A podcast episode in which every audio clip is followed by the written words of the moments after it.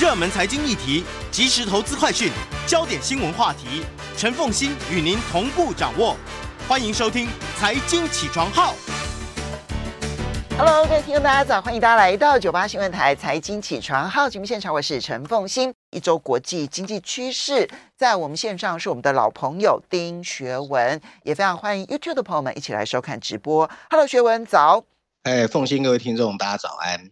我我觉得升息对你们影响一定很大，这样，但你们一定有重新再评估了，对不对？好，好来，来对啊，当然，来就来看这一期的《经济学人》的关键字。对，我想这一周啊，其实关键字还是蛮多的，有二十七个关键字啊。那在这一本《经济学人》的第五页啊，那我今天挑的九个关键字呢，大概 focus 在 business 商业板块这一块啊。那第一个关键关键字就是刚才凤馨提到的啊，这个美国联准会会啊，Federal Reserve 啊。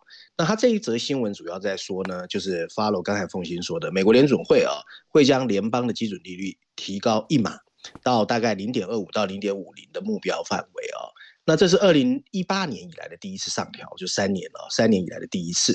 美国联准会还表示，他预计在二零二二年剩下的六次联席会议里面哦，都会提高利率，所以明年还会有多次的升息啊。一般来说，大概是六次以上，最终会把利率定格在百分之二点八左右啊。尽管现在的乌克兰战争正在造成金融的动荡，不过美国联总会认为，他还是必须先采取行动，遏制正在不断飙升的通货膨胀 （inflation）。看来啊，这场战事啊，确实增加了价格上升的压力。那第二个那个关键字呢，其实跟上次一样哦，还是有提到石油哦，oil price 啊。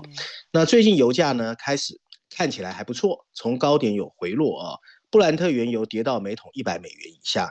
这距离哦，布兰特原油曾经飙升到了每桶一百四十美元，不到一个礼拜的时间，所以上下的震荡蛮快的哦。那国际能源机构哦，所谓的 IEA 警告，全面制裁对俄罗斯产生的影响会导致全球石油供应的冲击，而且观察到和俄罗斯的石油新贸易哦，现在几乎是 over dry up，几乎已经枯竭了。那报告说呢，现在只有沙乌地阿拉伯和联合大公国，如果愿意帮忙，才能弥补这中间的缺口啊。第三个关键字呢，叫 EDF，很多人可能很少听到这个词啊。这个词是法国电力公司啊。法国电力公司最近宣布啊，他们预期法国政府对家庭能源增长上限的补贴成本会上调到一百零二亿欧元，相当于一百一十七二亿的。啊、呃，美元啊，那这个法国公用事业公司同时预期，因为技术的问题导致的核电站减产造成的成本上升，也会上调到一百六十亿这个欧元了。所以今年其实能源成本是非常高的啊，所以我说有能源危机啊。第四个关键字是 G7 啊，G7 最近表示。他正在努力阻止俄罗斯从国际货币基金组织、世界银行和欧洲复兴开发银行获得任何的援助基金。也就是说呢，俄罗斯已经不再被视为是一个正常的贸易伙伴。第五个关键字呢，叫 "Don't fly with me"，不要跟我一起飞哦。就是俄罗斯开始反击哦。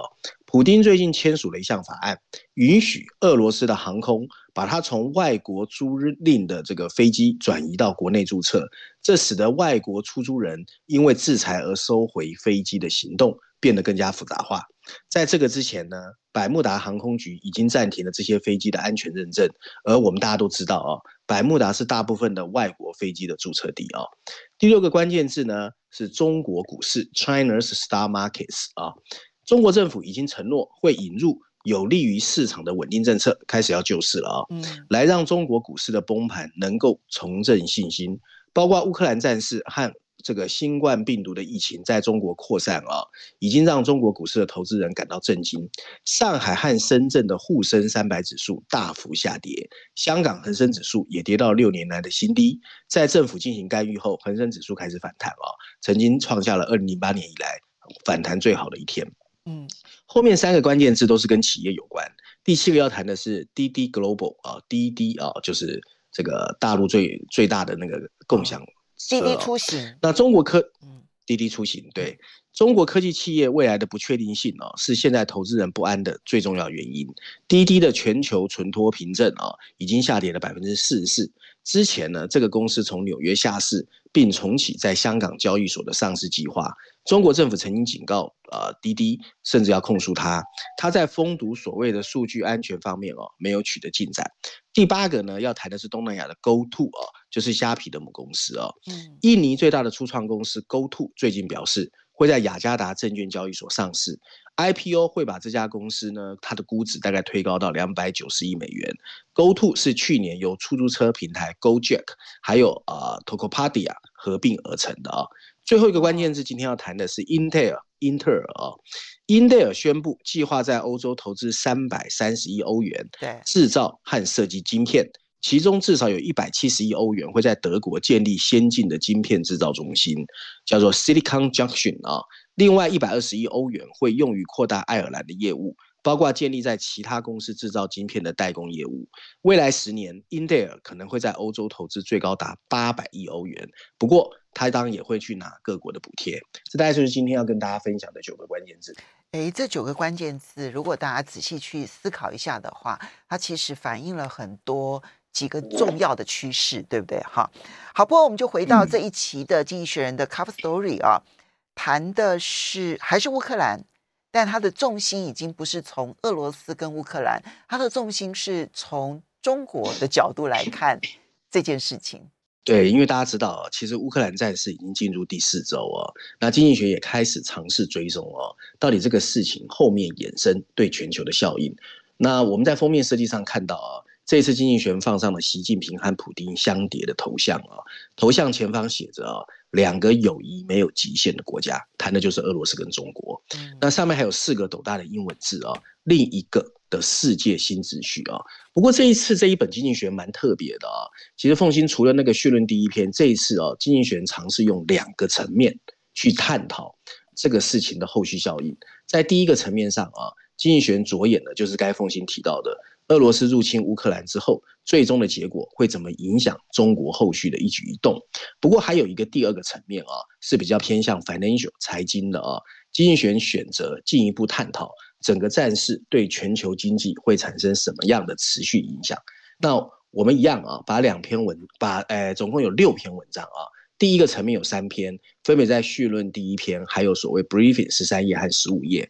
那第二第二个层面呢，在序论第二篇加上财经板块第一篇、商业板块第一篇，所以我觉得都还蛮重要的。嗯、那我一样，我把我我把呃两篇文章会分别来跟大家谈哦。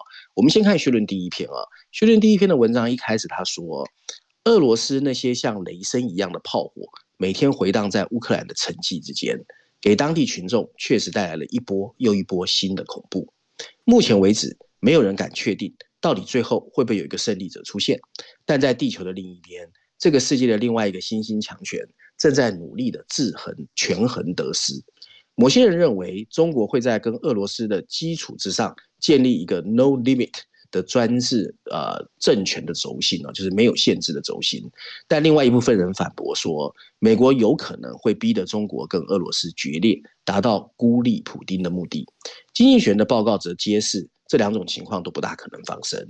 对于是否深化跟俄罗斯的关系，中国会以自身的利益作为优先考虑，因为中国认为乌克兰战事有可能会加速美国的衰落。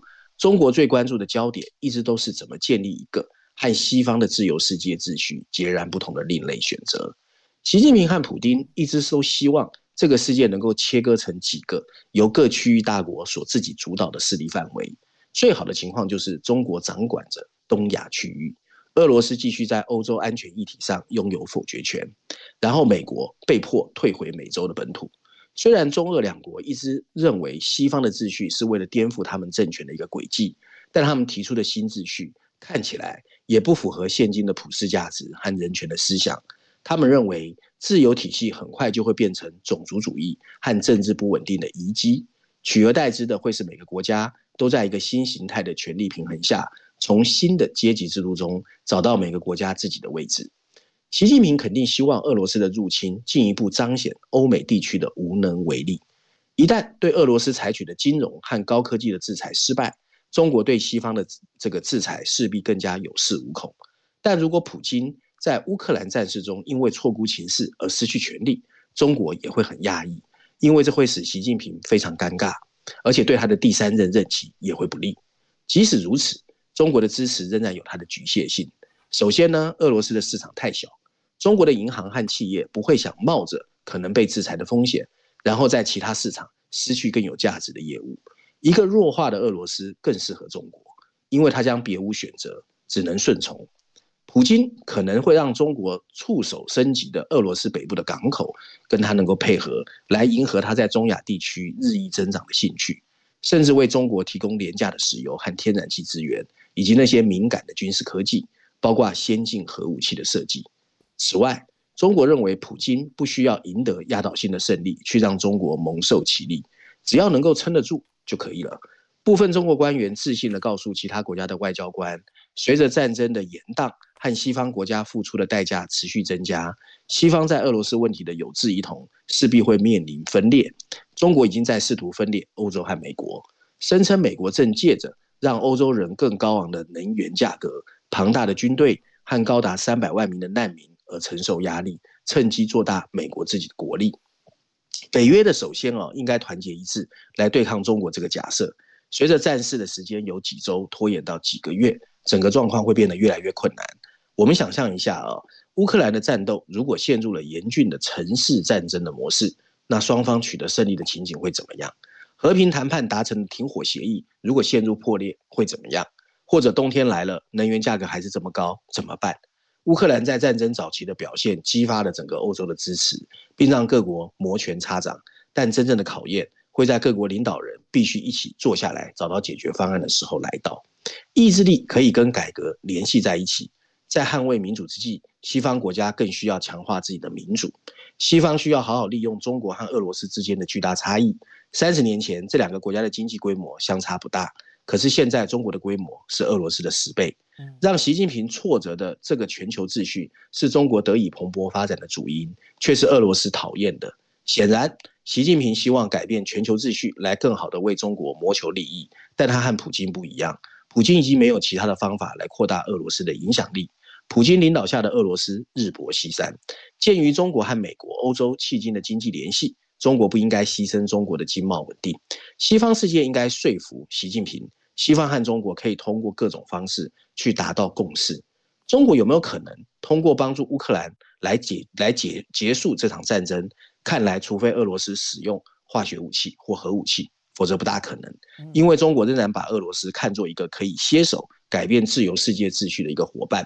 透过外交斡旋，能改变中国的想法可能性太小，让普京为他的罪行付出代价来解决整个战事的机会比较大。我们休息一下，我们休息一下。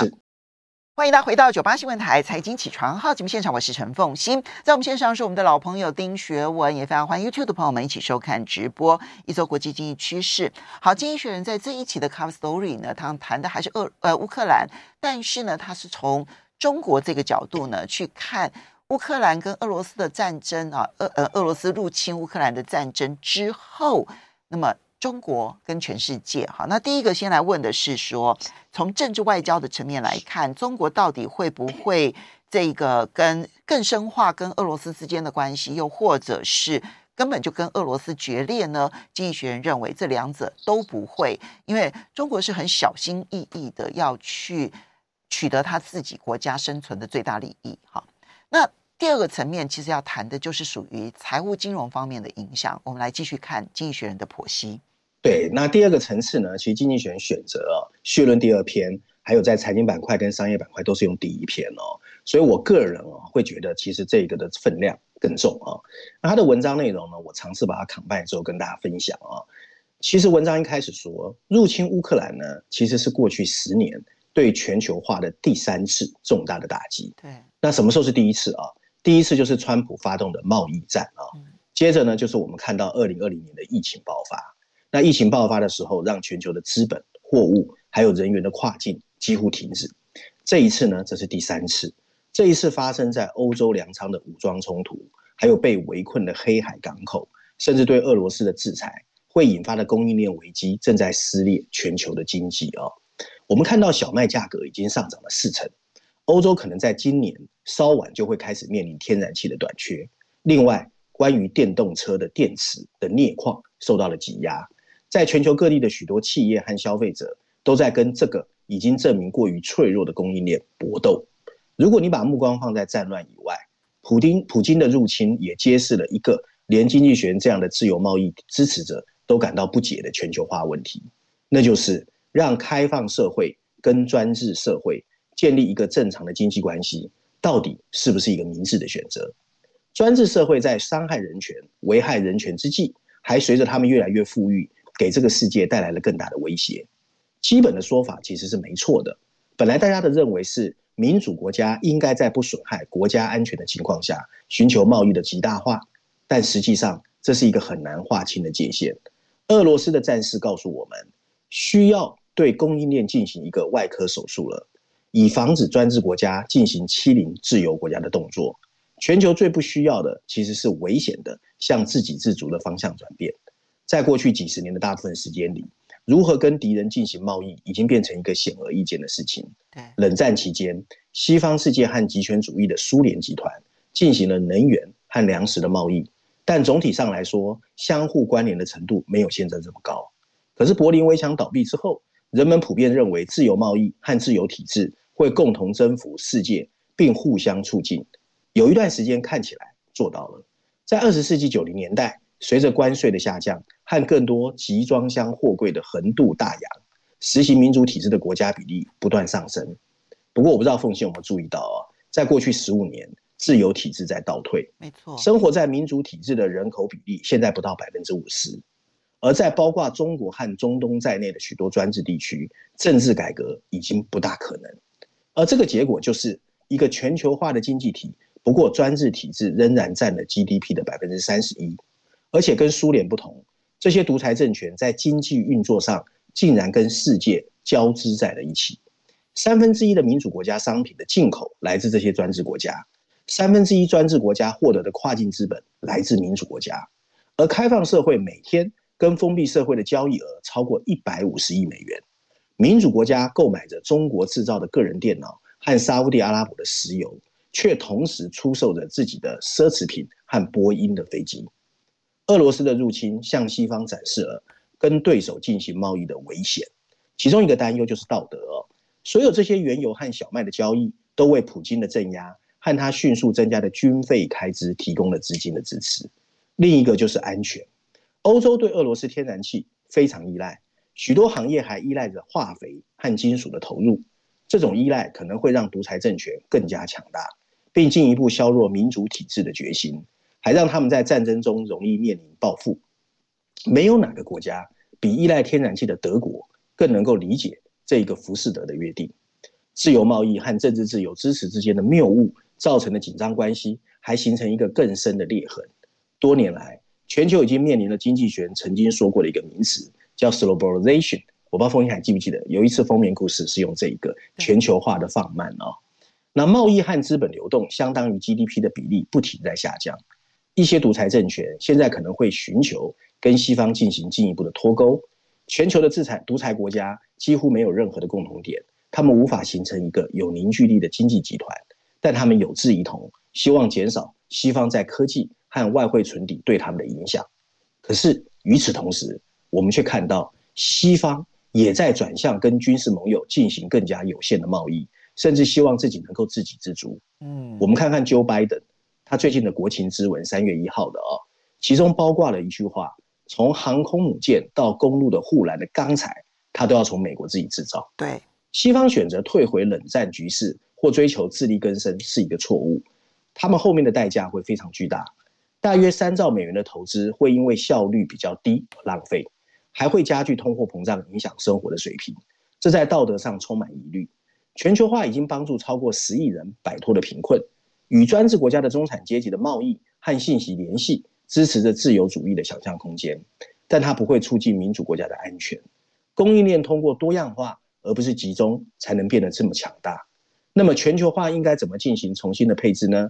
战争时期切断经济关联是合理的，不过在和平时期，目标应该是限制向不自由的政权出口敏感的技术。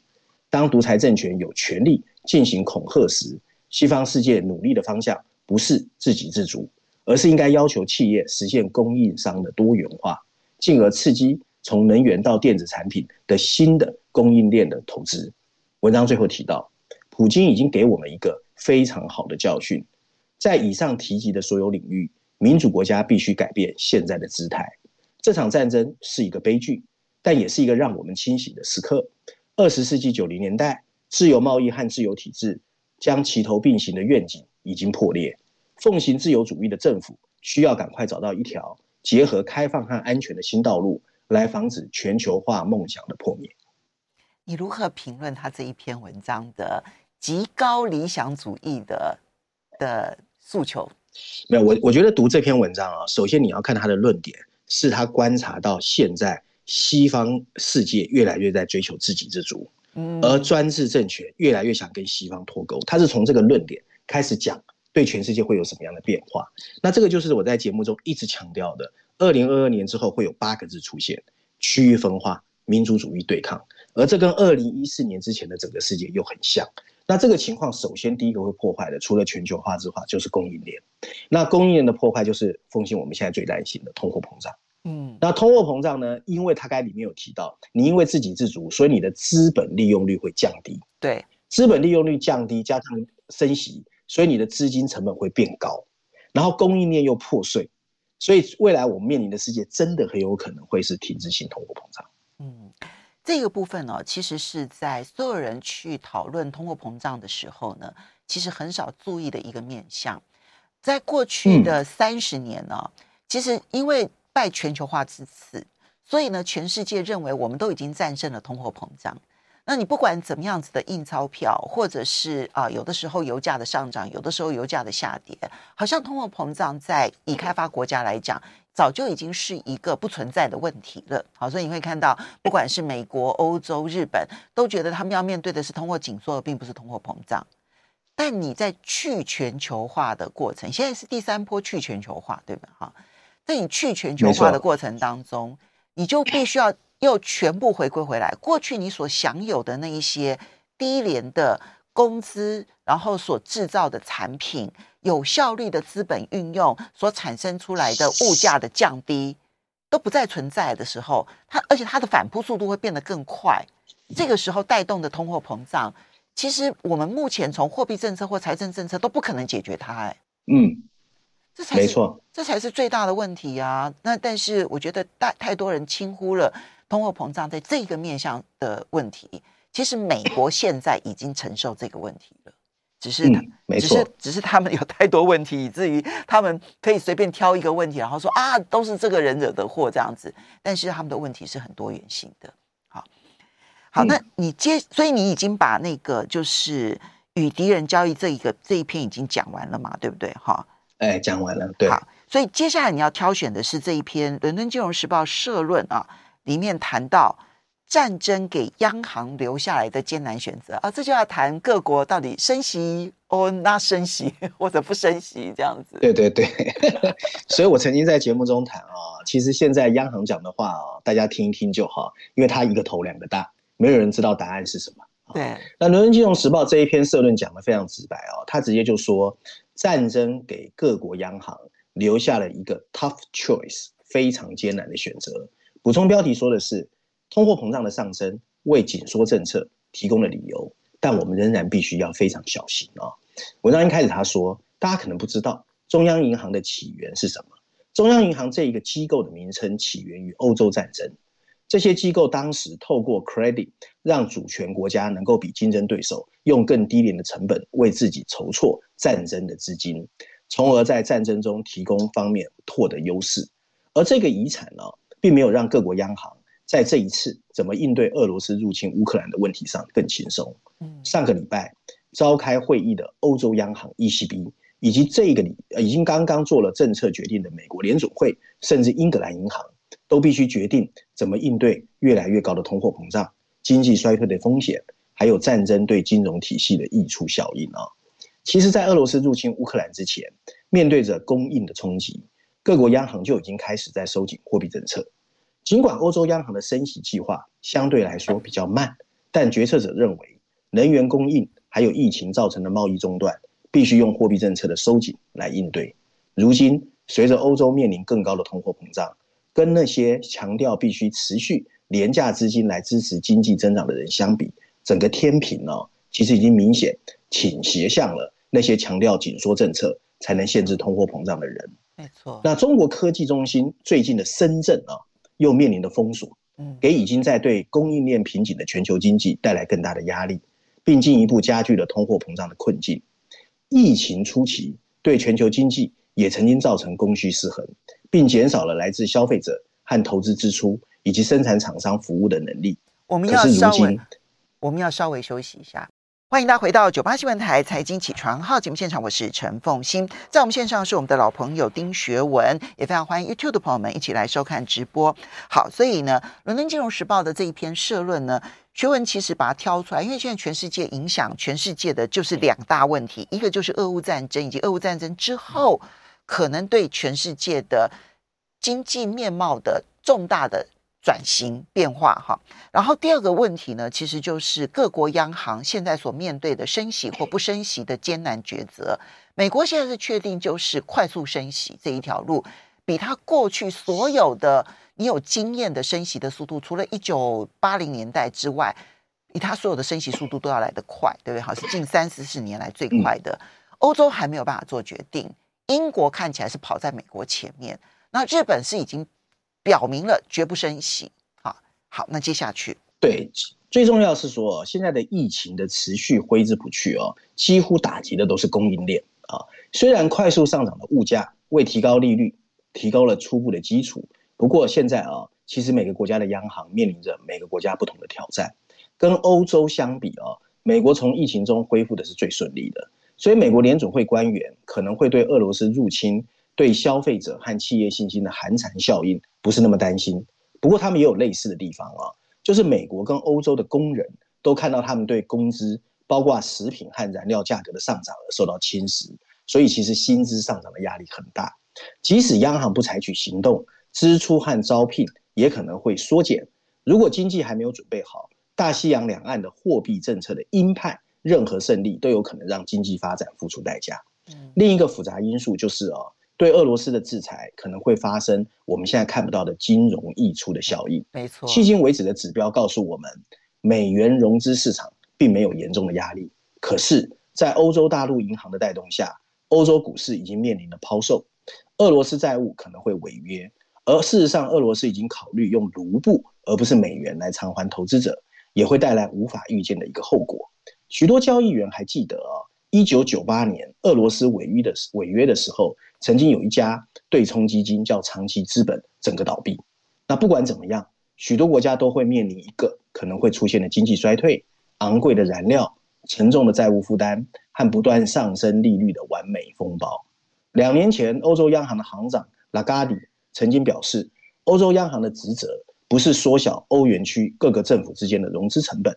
他这个话一讲完之后，意大利公债就被抛售了，嗯，以及投资人对欧盟。可能不会通过欧洲团结测试，股票也开始抛售，所以金融市场其实是如惊弓之鸟的。文章最后一段提到，随着各国央行的收紧银根，以确保俄罗斯入侵乌克兰加剧的通货膨胀飙升可以是暂时的，各国政府会开始加大支出，以保护国内外弱势群体不要受到战火和相关经济增长放慢的最坏影响。事实上，现在这个世界没有最好的决定，只有。越来越困难的决定，他们的决定很困难，我们的处境很艰难。好，嗯，接下来再来你，呃，这边要挑选的这篇文章很有意思，因为在油价高涨的时候呢，现在有传出来说，有些国家想要对能源公司征收暴利税。经济学人七七以为不可，赶快写一篇文章说这是一个 bad idea，这是一个很坏的想法。我们来看看这一篇文章。其他总共用了两篇文章，代表经济学也蛮重视这个议题哦。这两篇文章分别在序论第四篇第九页，还有所谓的啊财经板块第四页啊。然后文章啊，我把它扛拜之后跟大家说，文章一开始就说，每当石油和天然气价格上升的时候，各国的政客就把他们的目光开始贪婪的转向能源公司。从去年能源价格开始飙升以来，保加利亚、意大利亚、罗马尼亚。和西班牙这些国家就开始对能源产业征收所谓新的税种。三月八号，欧盟委员会甚至建议各国政府可以尝试对所谓的发电企业的部分回报征税。而在美国，包括曾经担任总统候选人的 Elizabeth Warren 在内的十二个民主党的议员公开提议，对大型企业，不管你生产或进口每一桶石油，我都要征税。这相当于当前石油价格和二零一五年二到二零一二零一九年之间平均价格价差的一半左右。所谓的征收暴利税的冲动啊，在今天显得格外的刺眼，因为俄罗斯入侵乌克兰正在导致石油和天然气价格的飙升。而且波动非常的剧烈，这让人一下子感觉到企业正在从中获利。而在疫情期间背负了巨额债务的各国政府，现在当然想从这里面透过税金来保护贫困的消费者免受飙升的能源账单的影响，最好还能够多拿一点钱增加国防的开支。反对暴利税的经典理论是说，他们不但具有一定的追溯力，他们还可能会阻碍未来的投资资本支出。由于这个世界上的大多数国家，都在试图逐步淘汰化石燃料的燃烧，这种观点变得越来越没有力量。然而，征收暴利税是一个错误。经济学人认为啊，首先，能源市场本来就会繁荣跟萧条，它有一个循环。对，Warren 就这个民主党参议员的选择，它的基础是不够适合的。其中的二零一五年和二零一六年，全球上市能源产业的净利润其实是负的，而二零二零年它也是亏损的。而在这个期间，由于疫情，石油价格一度降到零以下。如果企业不但必须忍受经济的不景气，在价格好不容易上涨时，他们的利润又要被你剥削，那么他们的企业就失去了生存的能力。这听起来可能对那些想改走、赶走像英国石油 BP 这样大企业的气候变化的运动人士有着吸引力。BP 的老板最近说，高昂的价格让这个公司变成一台现金机器。不过，今天的能源危机告诉我们。这个世界仍然需要谨慎的管理，而且逐步减少碳排放，而不是突然停止化石燃料的投资。尤其在欧洲，想要摆脱对俄罗斯天然气依赖的今天，再生能源没有办法马上取代天然气。例如，用燃气锅炉为家庭提供的供暖就很难马上停止。即使整个经济体都能够依靠电力运行的基础设施完成，但在不刮风、阳光不够的情况下，电池储能仍然无法立刻填补缺口，核电站的提供稳定供应仍然需要好几年的时间才可以完成。欧盟委员会也公开表示，再生能源生产商应该要支付费用，因为他们从高价格中获利。这是一个双重的误导。即使是清洁能源公司在能源短缺期间也被没收了利润，那么解决再生能源间歇性问题的动力就会越来越弱。比如那些努力研发改进电池。或能源储存氢气的人们，随着经济走向近零碳排放，需要解决的不光是电力短缺的问题，民营部门也需要找到办法解决各种短缺问题。从用于电动汽车的矿物到用于风力涡轮机的青木，如果最具创新精神的创新公司都开始担心自己的利润在梦想快要成真的时候被没收，那么想让他们继续投入资金就是一个幻想。文章最后告诉我们，现在最棘手的论点就是。企业正在从战争中受益。当企业不是从明智的决策中获利，而是从投资的选择完全无关的不可预测时间中获利，你才可以对它征收暴利税。然而，地缘政治是大型能源公司最关心的一个问题。他们必须事先铺设跨越国界的管道，并提前预测全球能源的需求。影响它利润的冲突并不罕见。多年来，俄罗斯天然气对欧洲构成的风险显而易见。在今天能源短缺的情况下，将提供能源的回报一分为二，只会让下一次的供应危机，甚至是可以预见，而且会变得更糟。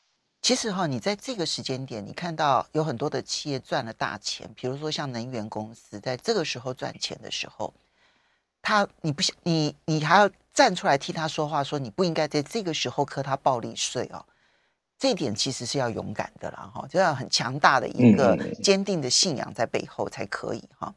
但是呢，它也凸显出来，现在其实你知道那个民粹横行这件事情啊，对于对于正常运作这件事情的伤害有多大？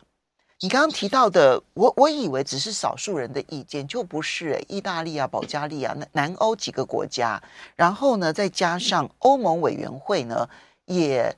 开始有这样子的一些呼吁或者是提议。那美国的美国当然，Warren 他是非常的这一个呃，非常的民粹，对民粹的，非常民粹的这样的啊。所以呢，嗯，他会有这样的观点，我觉得不意外这样子。可是问题是啊，当如果一旦被烧成一个舆论焦点的时候，每个每个国家都会被迫跟进，不管你这个国家的领导人再睿智，都会变成被迫。就如果有选票压力，就会被迫跟进。哇，你要知道，这个对于未来的投资影响是非常大的。如果说，如果西方国家会这么做，你就能够理解为什么委内瑞拉走到最后会把那些能源公司通通收归国营了。你你你，这因为逻辑是一样的嘛。你赚大钱，你利用我们的痛苦，然后赚大钱，我们看不过去，所以我要磕你重税。然后委内瑞拉走到最后，就干脆把它收归国营啦。这世界的不稳定性会变得更加严重，哎，所以这件事情我们要观察后续。如果它真的成真的话，那我觉得这个世界上面要讲说什么市场机制啦，要讲什么自由市场啊，我觉得都变成了不可得了。嗯。好，这个提供给大家做参考了。我们要非常谢谢我们的老朋友丁学文带来这几篇文章，提供给大家做参考。那如果说有兴趣呢，重听的朋友的话呢，我们在呃这个呃 Podcast 新天地康乃馨的馨呢，那么新天地当中呢都可以听得到。要非常谢谢大家，我们下礼拜再见喽，拜拜。